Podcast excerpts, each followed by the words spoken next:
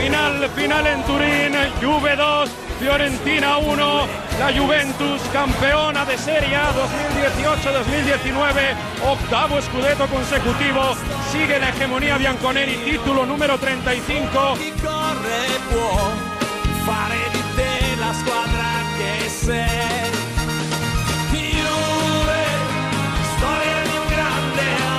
Pues sí, la historia de un grande amor en la Juve y la Serie A, el Scudetto, es el octavo consecutivo. Así lo cantaba Mario Gago en el Radio Estadio este sábado. Y hoy Mario Gago ha dicho, bueno, me voy por ahí a la montaña, como es eh, la Pascua, la Pascueta. Hola Mario Gago, allá donde estés, muy buenas. ¿Qué tal? Buonasera, sí, buonasera, buongiorno. Estamos aquí perdidos en medio de eh, la montaña, en medio de los Alpes. Y, Te has ido a celebrar, ¿no?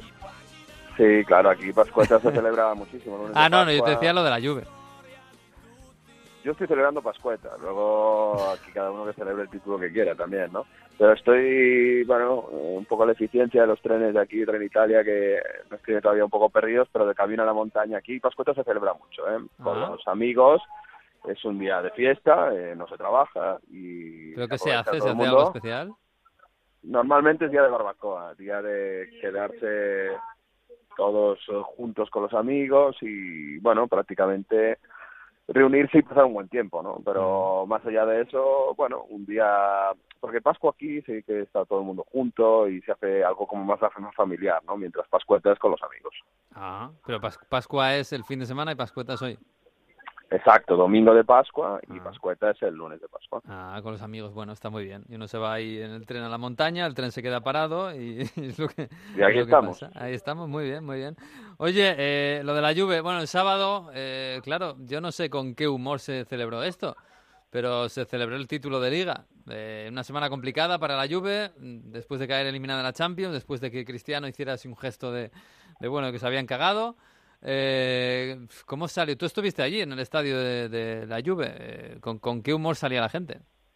Hubo fiesta, porque es un Scudetto histórico, es la tercera vez solo que se consigue ganar el Scudetto con cinco jornadas de antelación, nadie en los grandes campeonatos europeos ha ganado ocho ligas seguidas, pero no había gran ambiente de fiesta, la sensación era que era lo mínimo, el Scudetto era lo mínimo que se podía ganar trayendo a Cristiano Ronaldo y toda la inversión que se ha hecho este verano anterior, ¿no? Mm. Es verdad que sí que hubo celebración, hubo champán, hubo Sí, pero espuma eso por el, encima de Allegri. eso el club, que evidentemente tienen que hacerlo, están obligados incluso eh, a hacer todo, sacar el champán, hacer un- algunas bromas, saltar, cantar, bailar, pero la afición eh, se conforma con esto o esto ya no, no, no tiene un valor para ellos. no tiene valor, definitivamente, porque sí que hubo celebración y se celebra que es el equipo que tiene eh, lidera hegemónicamente en Italia, pero un ejemplo es que en Piazza San Carlo, que es el eh, lugar de Torino donde Mm. se celebran los títulos, había apenas 200 personas en la tarde-noche del sábado, ¿no? Ya. Con los, un poco la curva de la Juve que cuando acabó el partido luego se fue hacia el centro.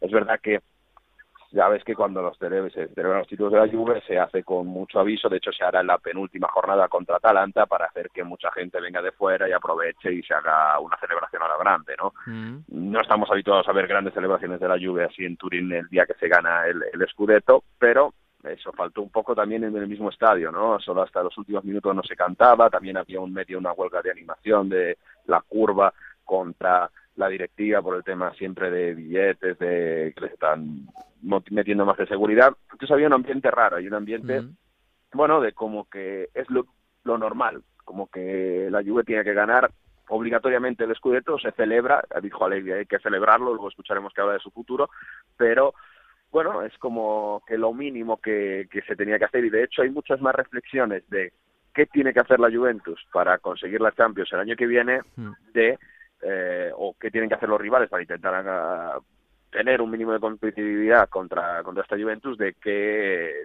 qué ha hecho la Juventus este año, ¿no? De cómo ha sido tan increíble que ganen con tanta facilidad. Mm, O sea que por fuera la fiesta, pero por dentro un poquito el funeral de la Champions, ¿no? Que al final es lo que tenían todos en mente y, y, claro, caer contra la Juventus no pasaba por los planes. Eh, a partir de ahora, ¿qué? Eh, bueno, no sé si, lo, si de lo que más se habla es de Allegri o se habla también de fichajes o se habla también de, no sé, de, de darle a Cristiano más, más protagonismo o más lo que sea. inicialmente se habla, bueno, va a venir Ramsey este, en este verano, pero el tema de Allegri está no bastante da un paso adelante en ningún, en ningún caso.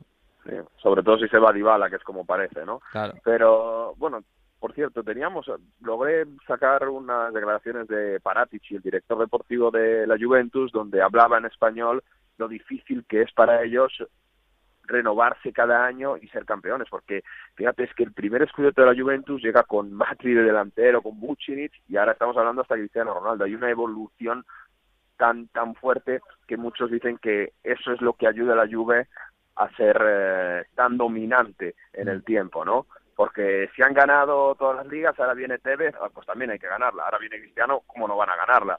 Viene Vital, viene Pogba, pues también hay que ganarla, ¿no? Esto es lo que está ayudando, ¿no? Y esto respecto, bueno, a la idea de lo difícil que es ganar el, el Scudetto, ¿no? Respecto a Allegri, mucha gente mm, tiene bastante claro que Allegri no va a seguir, tiene un año más de contrato.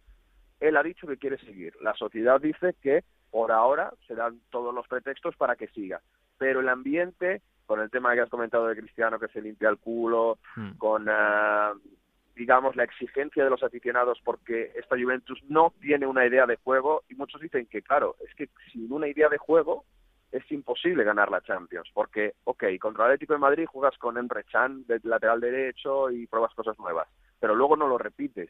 Las, las lesiones no nos lo permiten, pero es la primera vez que juegas así también, ¿no? Esta mm. Juventus no tiene un sistema de juego con Allegri y muchas veces cuántos partidos hemos dicho que llegan al minuto 70 y dice, bueno, todos para atrás, dejamos jugar y, ya cerramos el partido, ¿no? Nos reservamos. Esto es lo que mucha gente dice que le perjudica mucho a la Juventus luego para ir en Europa.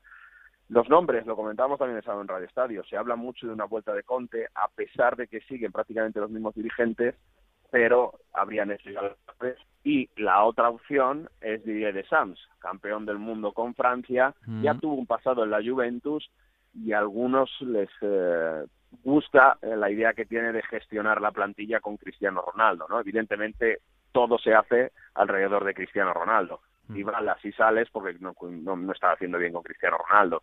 Y los jóvenes, lo hemos hablado, ¿no? Zaniolo, Chiesa, sobre todo, que por cierto en el fin de semana estuvo muy bien en el partido de la Fiorentina, tuvo dos mm. palos, son los principales objetivos del mercado por ahora. Bueno, pues vamos a ver, eh, le, le habéis preguntado a Allegri, por supuesto, este fin de semana después de ser campeón, a ver qué decía.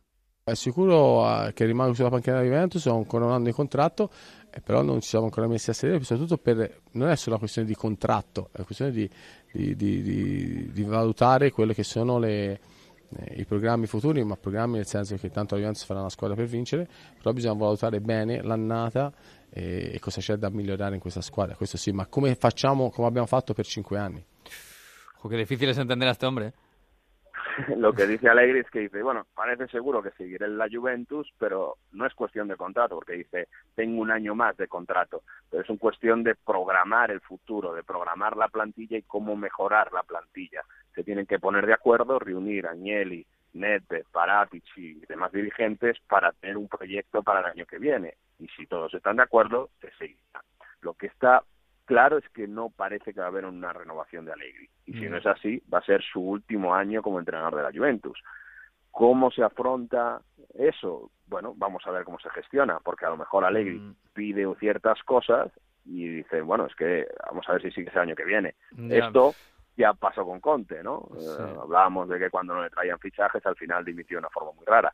Está claro que va a ser un mes muy largo de final de temporada de la Juventus y va a ser un verano largo en cuanto a fichajes y continuidad de Alegre. Va a dar muchas vueltas la, la cosa y, insisto, la afición de la Juventus en mayoría no quiere a Alegri porque entienden que con los recursos que tiene no tienen una idea de juego para dominar en Champions League, que es lo que se quiere o que se exige ahora mismo la Juventus. Ya, bueno, de todos modos lo de Allegri sigue pero él no va a renovar, eh, no me vale, ¿eh? porque si Allegri el año que viene sigue, deciden que no le renuevan pero gana la Champions, a ver quién no le renueva. o sea, que es que al final, si Allegri sigue, va a ser el entrenador, pase lo que pase. Así que bueno, veremos. Eh, bueno, estamos hablando. Esta semana hay Copa, por cierto. Eh, Milan-Lazio quedaron 0-0 en la ida. Fiorentina-Atalanta quedaron 3-3 en la ida. Así que bastante bonito. Lo vamos a encontrar en Radio Estadio Onda Cero. Eh, estamos hablando de, libros. Eh, antes de que me des tu recomendación, tengo un par de ellas por ahí. Hola, ¿qué tal, Miguel? Soy Raúl Granado, director y presentador de Juego de Plata, otro fantástico podcast que podéis escuchar en Onda Cero.es sobre Segunda División. Ahí os espero a todos.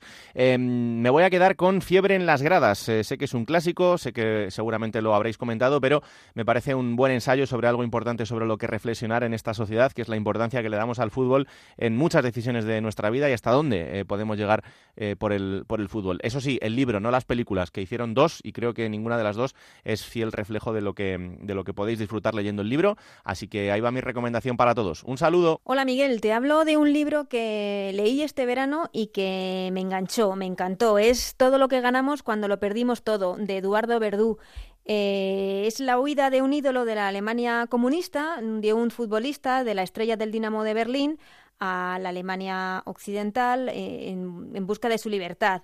Es un libro de fútbol porque nos habla de aquellos equipos alemanes antes de la caída del muro, pero también es un libro de política, es un libro de espías y por supuesto también es un libro de amor, todo con un toquecito de, de amor todo lo que ganamos cuando lo perdimos todo. Esta es mi recomendación para los oyentes de Onda Fútbol. Pues esta es la recomendación de Ana Rodríguez, directora de Ellas Juegan, el podcast de fútbol femenino, y de Granado, que es el de Juego de Plata, de fútbol de Segunda División y Segunda B. Eh, Mario, tú tendrás alguna por ahí, claro. Mi recomendación no podría ser de otra manera, es Historias del Calcio de Enrique González, mm. porque escribe fantástico, son historias muy cortitas, habla del año donde estuvo de corresponsal en Roma, que es el año que gana la Roma el Scudetto y tiene historias fantásticas, además con el Napoli refundado, todo lo que se mueve alrededor del Napoli, esa forma de escribir. De verdad la, de las pistolas, ese capítulo es fantástico. Y te acerca mucho todo lo que va alrededor del fútbol italiano, la verdad. Y más allá del fútbol italiano, bueno, hablaba Granado de Febre 90, que es como se llama aquí el, el, libro de en Italia de, de Nick Horby, las gradas, en los años 90, o Pitch eh, Fever, ¿no? que es el, original, y me quedo con Fútbol contra enemigo también de Simon Cooper, un libro que habla sobre algo que, que yo creo que siempre hemos querido hacer, ¿no? Que es eh, cogernos una mochila y irnos a visitar países por el mundo y hablar de ello con, fútbol, ¿no? Yo creo que es muy muy bonito cómo va descubriendo países, sobre todo de la Europa del Este, sobre todo en esos mundiales de los años 90 y va escribiendo sobre ello. Qué bonito, qué bonito. Fíjate que el año pasado leí eh, Fariña y hay un capítulo en Fariña. Fariña es un libro de un montón de historias de, del narcotráfico, cosas que tenían que ver en, en, en Galicia y hay un capítulo que se llama Dejadnos vivir, creo que se llama. Y es de la historia, es muy cortito, ¿eh? es la historia de un equipo de, no sé si escambados, de chicos que están metidos en, la heroína y chicos, muchos de los cuales luego murieron, eh, que intentaron salir de las drogas a, a, través del fútbol. Y de verdad ese capítulo es fantástico, fantástico. Hay muchos, muchos libros que recomendaría. En fin, Mario, que... el silencio de Teo, hay que leerlo, ¿eh? a ver si llega a Italia. el silencio de Teo, sí. Sí, sí, a ver qué tal se vende, el silencio de Teo, qué gran libro. Bueno, Mario, que pásalo bien, ¿eh? Por ahí, por la montaña, por la mascota y por la barbacoa y todo. Mientras hablamos, hemos llegado a Borgo San Dalmazzo, provincia de Cuneo, justo en este momento bajando del tren, así que... Perfecto, nos vamos Abrígate, ¿eh? Abrígate, un abrazo. un abrazo hasta la semana que viene. Chao, chao, chao. Onda Fútbol.